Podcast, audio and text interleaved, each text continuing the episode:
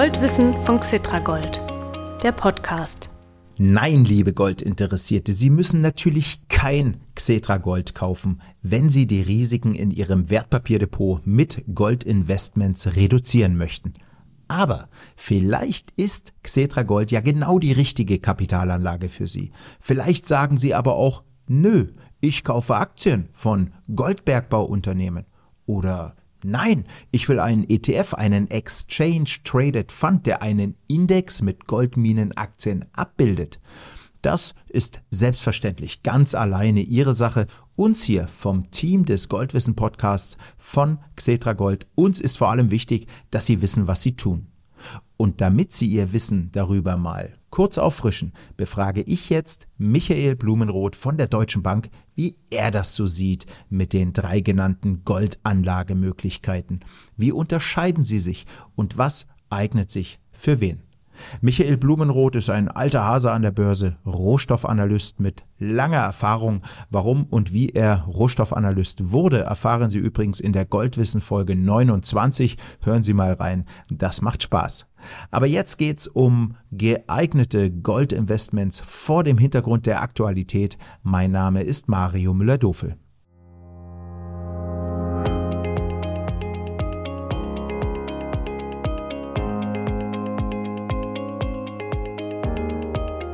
Lieber Michael Blumenroth, es ist mir wie immer eine Freude, Sie für ein Goldwissengespräch begrüßen zu dürfen. Hallo und toll, dass Sie mal wieder da sind. Ja, die Freude ist ganz meinerseits. Goldwissen Podcast macht immer viel Spaß und Gold ist ja eh ein Thema, was mir sehr viel Freude bereitet. Ja, da bin ich mal gespannt. Ich meine, es ist ja gerade so ein bisschen zäh, ne, Herr Blumenroth. Wir leben in unruhigen Zeiten. Krieg in der Ukraine, Hochinflation, miserable Börsenstimmung. Ja, sogar Gold dümpelt, also der Goldpreis an der Börse tendenziell abwärts dahin. Das heißt, Sie sind trotzdem gut gelaunt, ja? Ja, man sagt ja schon sprichwörtlich Oktober, der goldene Oktober draußen. Wir hatten ein paar Tage schönes Wetter ja im Oktober gehabt. Da muss man ja eigentlich guter Laune sein, wenn einem die Sonne nochmal so richtig ähm, warm ums Herz werden lässt. Aber auch wenn man auf den Goldpreis selbst schaut. Also auf dem linken Schirm sieht man Aktienkurse, die ja eigentlich noch viel schwerer vor sich hin dümpeln in diesem Jahr. Auf dem rechten Schirm Goldpreise. Wenn man jetzt Gold in Euro zum Beispiel betrachtet, dann sieht man da eine 12 Monats Kurssteigerung von ungefähr 10 Prozent und über drei Jahre hinweg sogar ca. 25 Prozent. Also auch für Goldanleger gerade hierzulande ähm, ist es ja so, dass da tendenziell immer noch ein Grund zur Freude besteht. Ja, wir machen ja hier häufig die Unterschiede zwischen dem Goldpreis in US-Dollar und in Euro. Für die In-Euro-Anleger läuft es wesentlich besser als für die Menschen, die ihr Gold in Dollar kaufen. Aber wie ist denn das eigentlich, fällt mir gerade so ein, wie ist denn das in anderen Währungen? Also ich habe mir jetzt gerade zufällig mal angeschaut, wie der Goldpreis in vielen, vielen Währungen jetzt zum 30. September verglichen mit dem Preis zum Jahresbeginn sich entwickelt hat. Mhm. Und da ist tatsächlich in jeder anderen Währung, die ich angeschaut habe, außer dem US-Dollar, ist der Goldpreis in der Fremdwährung gestiegen. Also besonders stark in japanischen Yen mhm. und türkischen Lira, weil die türkische Lira stark abgewertet hat. Aber selbst bei Währungen, die jetzt nicht so schwach gewesen sind dieses Jahr wie der Schweizer Franken zum Beispiel, selbst gegen den Schweizer Franken hat sich der Goldpreis verteuert, was jetzt spontan sogar gar nicht gedacht hätte, so rein intuitiv. Ja. Also Gold war dieses Jahr tatsächlich, wenn es denn so bleibt, auch bis zum Jahresende für die Anleger ein sehr gutes Investment gewesen. Gerade wie gesagt, wenn man das mit Aktien- und Anleihekursen vergleicht, die ja doch in diesem Jahr stark unter Druck gewesen sind, mit Gold das Portfolio zu diversifizieren, hat dann tatsächlich Sinn ergeben. Ja, okay. Also jetzt haben Sie mir eine gute Laune-Antwort äh, gegeben. Aber Goldanlagen können natürlich auch wehtun. Denken wir nur mal an die Minenaktien. Die haben stark an Wert verloren in den vergangenen Monaten. Was sagen Sie dazu? Ja, da kann ich leider weniger eine gute Laune Antwort geben. Also als reiner tendenziell ist man halt eine Frohnatur. da hat man es lieber, wenn man eine gute Laune Antwort raushauen kann. Aber ähm, es gibt so einen Index, das ist der AK Goldbugs Index. Der nennt sich dann, wenn man den abfragt, äh, der HUI-Index, HUI, also H-U-I, wie mhm. Huibu. Und der, wenn man den auf ein Jahr betrachtet, hat tatsächlich 25 Prozent verloren. Da kann man sich schon fragen, wo kommt denn der hohe Verlust her? Ja. Was ist da passiert? Das Problem ist für die Goldmine-Aktien in diesem Jahr, die haben bestimmte Kosten, wenn sie jetzt Gold aus der Erde fördern. Es gibt dann auch so einen Index, wo das Ganze so global versucht wird, einen Index umzurechnen. Und so tendenziell Pi mal Daumen Geschätzt kostet es momentan einen Produzenten im Durchschnitt wohlgemerkt 1250 Dollar die Unze Gold aus der Erde herauszuholen. Mhm. Wir leiden gerade hier in Europa stark drunter, aber auch in anderen ähm, Bereichen der Erde, in Australien und Kanada, wo auch sehr viel Gold gefördert wird. Südafrika ist ein, auch ein sehr gutes Beispiel, steigen die Stromkosten rasant. Mhm. Südafrika hat sehr häufig Stromunterbrechungen, weil dort die Produktion von Strom aus verschiedenen Gründen nicht hinreichend ist. Also das kostet Geld. Und auch gerade in Südafrika gibt es momentan wieder wieder Überlegungen, Streiks in den Minen auszurufen, weil einfach die Inflation auch in Südafrika, in Kanada, Australien hoch ist. Personal ist knapp und deswegen müssen auch die Minen jetzt damit rechnen, dass die Personalkosten steigen, die ungefähr 50 Prozent der Gesamtkosten ausmachen. Also für die Minen sieht es jetzt nicht ganz so gut aus. Die Kosten steigen. Der Goldpreis kam jetzt ja wieder runter, wie ja. Sie zu Recht gesagt haben, in US-Dollar betrachtet. Und das ist dann halt für die Minen so eine Situation, die jetzt nicht ganz so erfreulich ist. Mhm. Also ich fasse nochmal zusammen, dann in der Konsequenz haben die Minenwerte, die Minenaktien äh, im Schnitt deutlich stärker verloren als der Goldpreis an der Börse. So ist es definitiv. Mhm. Also der Goldpreis in US-Dollar hat jetzt seit Jahresbeginn ungefähr 7% verloren gehabt, mhm. während die Minen äh, über ein Jahr vom letzten Oktober bis zu Ende dieses Oktobers ungefähr 25% verloren. Wow. Und wie ist es umgekehrt, wenn der Goldpreis steigt? Ja, da haben wir dieses Jahr auch eine Phase gehabt, wo wir eine starke Preissteigerung gesehen haben. Das war Januar bis März, also zu Beginn des Russland-Ukraine-Krieges. Und da hat tatsächlich dann der Goldminenindex, den ich eben angesprochen habe, der HUI-Index, wesentlich besser sich entwickelt als der Goldpreis selbst. Der HUI-Index ist ähm, 20 Prozent gestiegen. Ja. Seit, also von Anfang Januar bis Ende März, während der Goldpreis selbst in US-Dollar betrachtet nur 6 Prozent zugelegt hat. Mhm. Jetzt gibt es aber Leute, die sagen, ja, ich will aber Minenaktien haben. In welchen Marktphasen halten Sie den Einstieg in Minenaktien für sinnvoll und vielleicht auch noch, für welchen Anlegertyp eignen die sich? Ja, die Marktphase ist genau diese steigende Marktphase, die wir jetzt gesehen haben, Januar bis März, wenn jetzt tatsächlich die Goldpreise steigen. Ähm, das erklärt ja auch recht einfach. Wir haben ja bestimmte Kosten, wie gesagt, 1250 Dollar die Feinunze. Vielleicht sogar noch mehr demnächst ja, durch, wahrscheinlich durch sogar noch Personalentwicklung mehr, genau. und, Richtig. und Strompreiserhöhung. Genau, die Preise, die Kosten werden definitiv steigen. Mhm. Wenn wir jetzt aber im Goldpreis eine starke Bewegung nach oben sehen würden, dann ist das ja Nettogewinn, der sich hier gibt. Also je stärker der Goldpreis steigt, ich habe fixe Kosten. Daran kann ich einfach nichts ändern, die sind dann einfach da. Steigt der Goldpreis jedoch sehr stark an, dann habe ich einen höheren Nettogewinn. Also es ist quasi wie so ein eingebauter Hebelmechanismus. Mhm. Während der Goldpreis selbst, wenn er jetzt einfach um 10% steigt, dann steigt er um 10%. Während der Nettogewinn, dadurch, dass er sich auf eine geringere Ausgangsbasis bezieht, nämlich den Goldpreis minus die Kosten, dann einen prozentual höheren Anstieg aufweisen kann. Was bedeutet das? Goldminenaktien sind dann in Phasen, wo ähm, der Goldpreis steigt, ein sehr, sehr gutes Investment. Schwierig wird es dann, wenn der Goldpreis auch seitwärts dümpelt, weil die Kosten steigen ja, wie Sie auch gerade nochmal ähm, eingeworfen haben, zu Recht steigen ja tendenziell eher an auf die Laufzeit. Und das sieht man auch in der Wertentwicklung der vergangenen Jahre. Ich habe jetzt mal geschaut, wie ja. sich die Preise und die Werte da entwickelt haben. Und das hat tatsächlich Erstaunliches zutage gefördert, wenn man sich so die Zehn-Jahres-Entwicklung anschaut. Der Goldpreis selbst ist ungefähr 30 Prozent gestiegen jetzt zehn Jahre zurück betrachtet, während tatsächlich die Goldminenaktien dieser Index um 60 Prozent gefallen ist, was hauptsächlich reflektiert meiner Ansicht nach, dass die Kosten für die Minen sehr stark gestiegen sind. Ähm, es ist auch immer schwieriger geworden, Gold rauszuholen. Man muss immer tiefer in die Erde rein. Südafrika, glaube ich, bis zu 4000 Meter tief muss man jetzt, da ist man ja fast schon am Kern der Erde ja. und kommt auf dem anderen Ende der Erde wieder raus, wenn man so weitermacht. Also das ist einfach, die Kosten sind einfach, die steigen immer weiter. Der Goldpreis, wenn er nicht steigt, dann ist es sehr schlecht, ähm, in Goldminenaktien zu investieren. Der Preis muss steigen.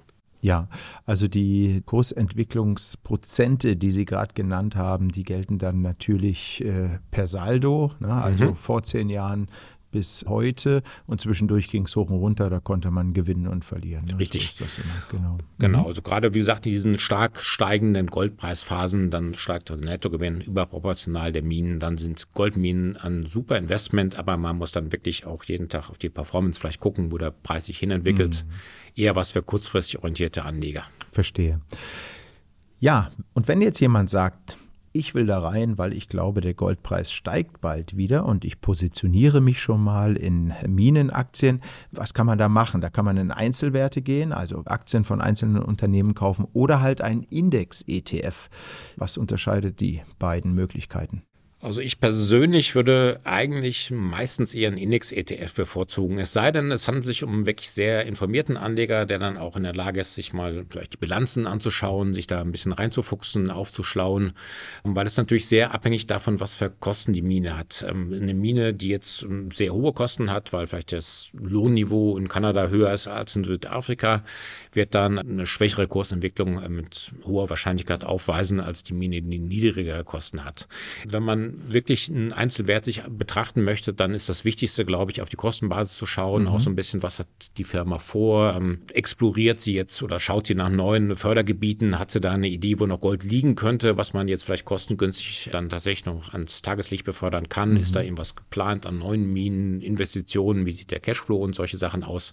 Also vielleicht eher was auch für Bilanzfachleute, für jemand, der jetzt nur eine Meinung hat, dass Minen allgemein zulegen sollten oder dass der Goldpreis steigen soll und dass die Minen ihnen deswegen überproportional zuliegen könnten, für den würde ich wahrscheinlich einen Index-ETF für sinnvoll halten. Ja, oder tatsächlich äh, fällt mir gerade ein, ein Aktienfonds, die Goldminen Aktienfondsmanager, die übernehmen mhm. natürlich diese Bilanzanalysen, Kostenanalysen und mhm. so weiter und so fort.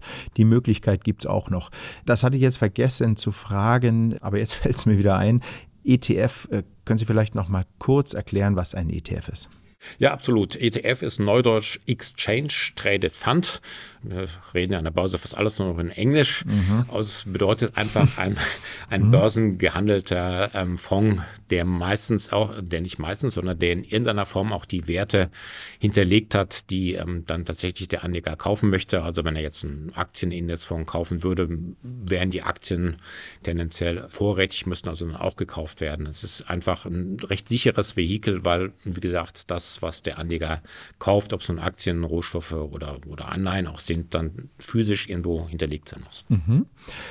Ja, und dann gibt es noch die ETCs, also Xetra Gold zum Beispiel ist ein ETC. Und wenn Sie schon mal beim Abkürzungen erklären sind, sagen Sie mir und dem Publikum doch bitte auch noch, was ein ETC ist und wie sich ein ETC von einem ETF unterscheidet. Ja, ETC ist jetzt Exchange Traded Commodity. Da sagt schon der Name, dass ein Rohstoff der Basiswert ist, dass sich das Ganze auf einen Rohstoff bezieht. Hauptsächlich Metalle, weil Öl zum Beispiel schlecht lagerbar ist. Mhm. Ähm, also schon lagerbar, aber es ist ein bisschen technisch schwieriger. Aber Warum lagerbar? Also lagerbar ist es schon, aber es muss ja irgendwo dann physisch gelagert werden. Und wenn jetzt zum Beispiel die ähm, Öl-ETF, der müsste dann ja ähm, riesige Lagerhallen irgendwo haben. Und das Öl hat halt auch die Tendenz, dass sich auch das theoretisch dann verflüchtigen könnte im Zeitablauf. Ach so, ganz kurz. Also das heißt, also die Anleger, ich, ich mache es nochmal äh, für mich auch klar, äh, die Anleger kaufen einen ETC und der Anbieter des ETC, das ist ja erstmal ein Anteilsschein, der hinterlegt diesen Anteilsschein mit tatsächlich dem physischen Rohstoff. So wie das bei Cetra Gold ja auch ist. Da liegt ja das Gold, die Anleger kaufen einen Anteilsschein von Cetra Gold, ich überlege jetzt laut, und dann wird dieses Gold in einem Tresor gelagert. Perfekt, genau. Das ja? hätte ich vielleicht auch einfach von Anfang an sagen sollen. Ja, ich bin ja auch noch da. ja, Gott sei Dank. Also wir ergänzen uns ganz gut. Ich merke das schon.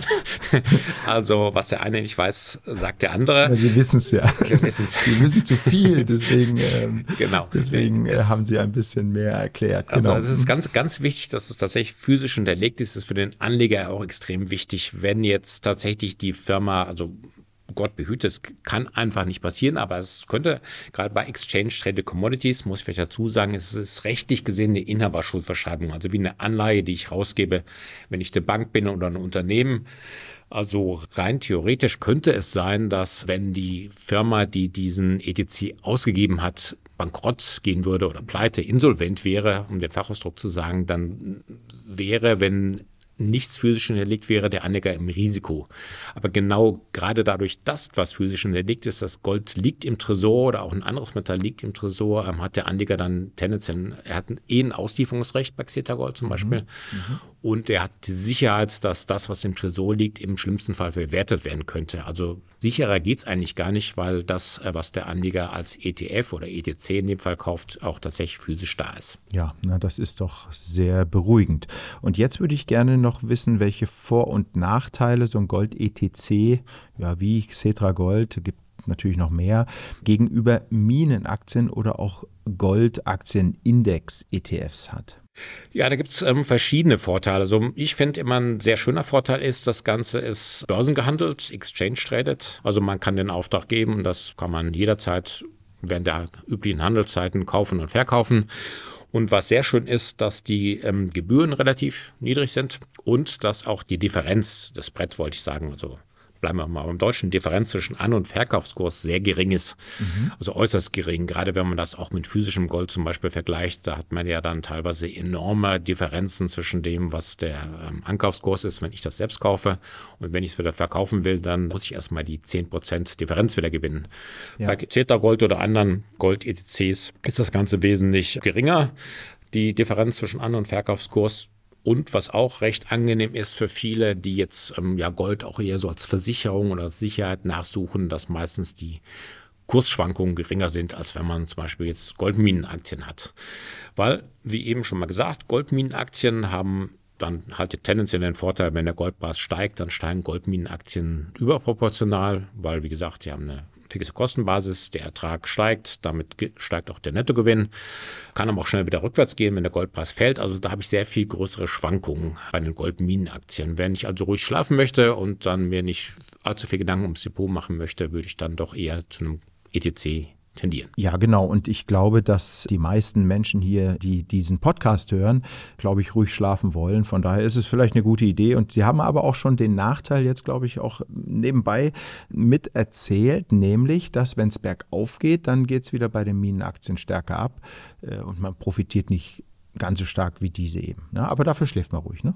Genau. Also da muss man dann die Entscheidung treffen. Ja. Also sagen wir Minenaktien mehr für spekulativ orientierten mhm. Anleger ist das sicherlich die bessere Wahl. Aber wer jetzt eher langfristig denkt wer auch vielleicht so ein bisschen ähm, Depotabsicherung betreiben möchte, wir hatten ja ganz am Anfang darüber geredet, gerade der Goldpreis hat sich jetzt ähm, in diesem Jahr, wo wirklich die Aktienmärkte teilweise unschön performen, um es mal milder auszudrücken. Ja, die fallen wie verrückt, ja, das muss man da sagen. Also viele Aktien 60, 70, 80 ja. Prozent recht wo man sagt, das sind eigentlich ganz normale Aktien und jetzt keine Penny Stocks oder Absolut. so. Und dann, genau, und auch selbst wenn man Anleihen besetzen hat, die Anleihen, die Renditen steigen ja bedeutet, die Anleihekurse rauschen ja noch viel schlimmer runter. Das waren mhm. die größten Kursverluste, glaube ich, seit 50 Jahren oder so. Aber Gold, wie gesagt, in fast allen Währungen außer US-Dollar hat der Goldpreis ähm, sich zumindest gehalten, bei den meisten sogar sehr positiv entwickelt. Also Absicherungsgedanke hat dies Jahr gezogen. Und deswegen denke ich gerade für Anleger, die jetzt eher dann Sicherheit haben wollen, ETC das bessere Investment. Ja.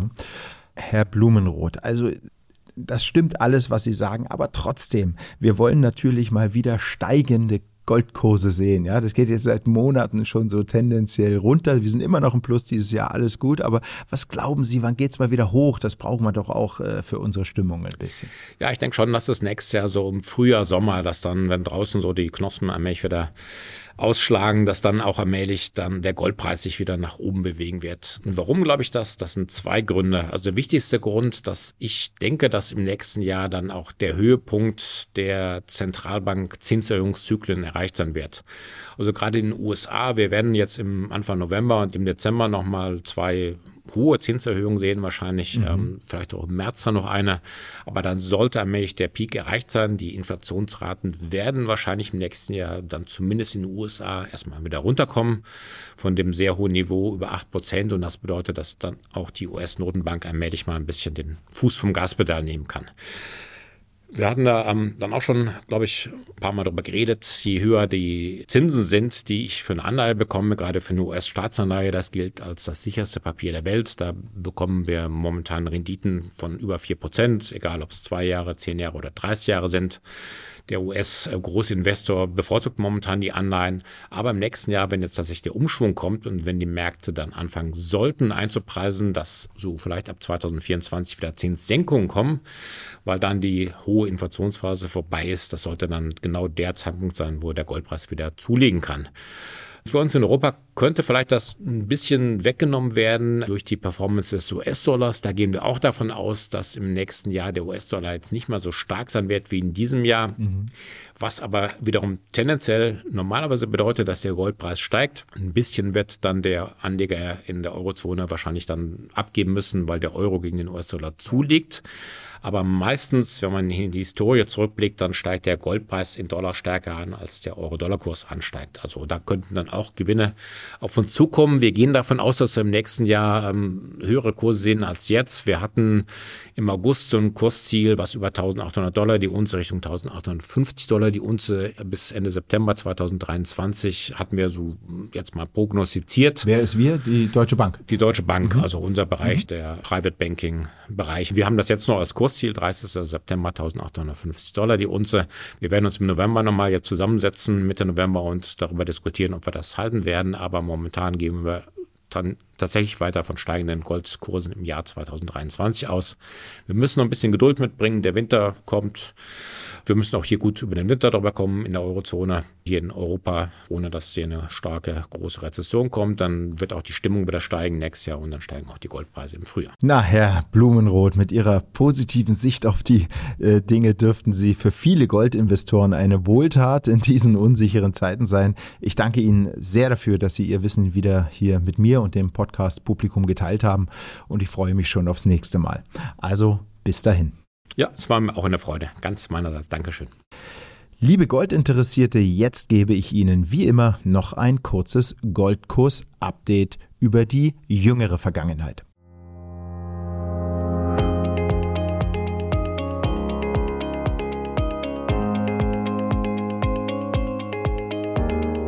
In den zwei Wochen von Mitte bis Ende Oktober 2022 ist der Preis für die Feinunze Gold an der Börse in US-Dollar per Saldo um fast 1% gefallen.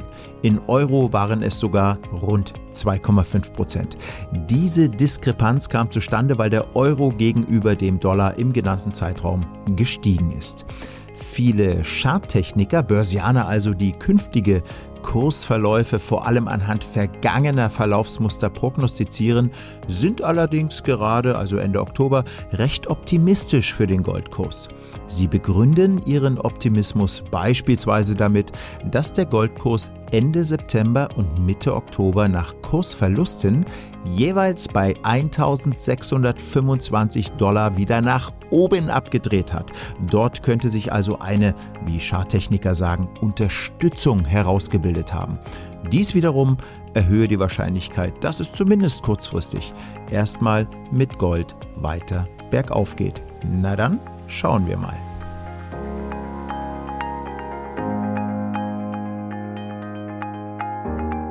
Alles hat ein Ende, auch die Goldwissen Folge 40. Danke fürs Zuhören. Hören Sie auch andere Folgen dieses Podcasts. Viele Interviews sind zeitlos aktuell. Sie können sie in einer Podcast-App abrufen oder unter www.xetra-gold.com. Dort klicken Sie einfach auf Gold News, scrollen ein bisschen nach unten bis zum Goldwissen Podcast und dort klicken Sie noch einmal und dann sehen Sie alle bisher veröffentlichten 40 Folgen bereit zum Abspielen. Bis zur nächsten Folge und viele Grüße, Ihr Mario Müller-Dofel.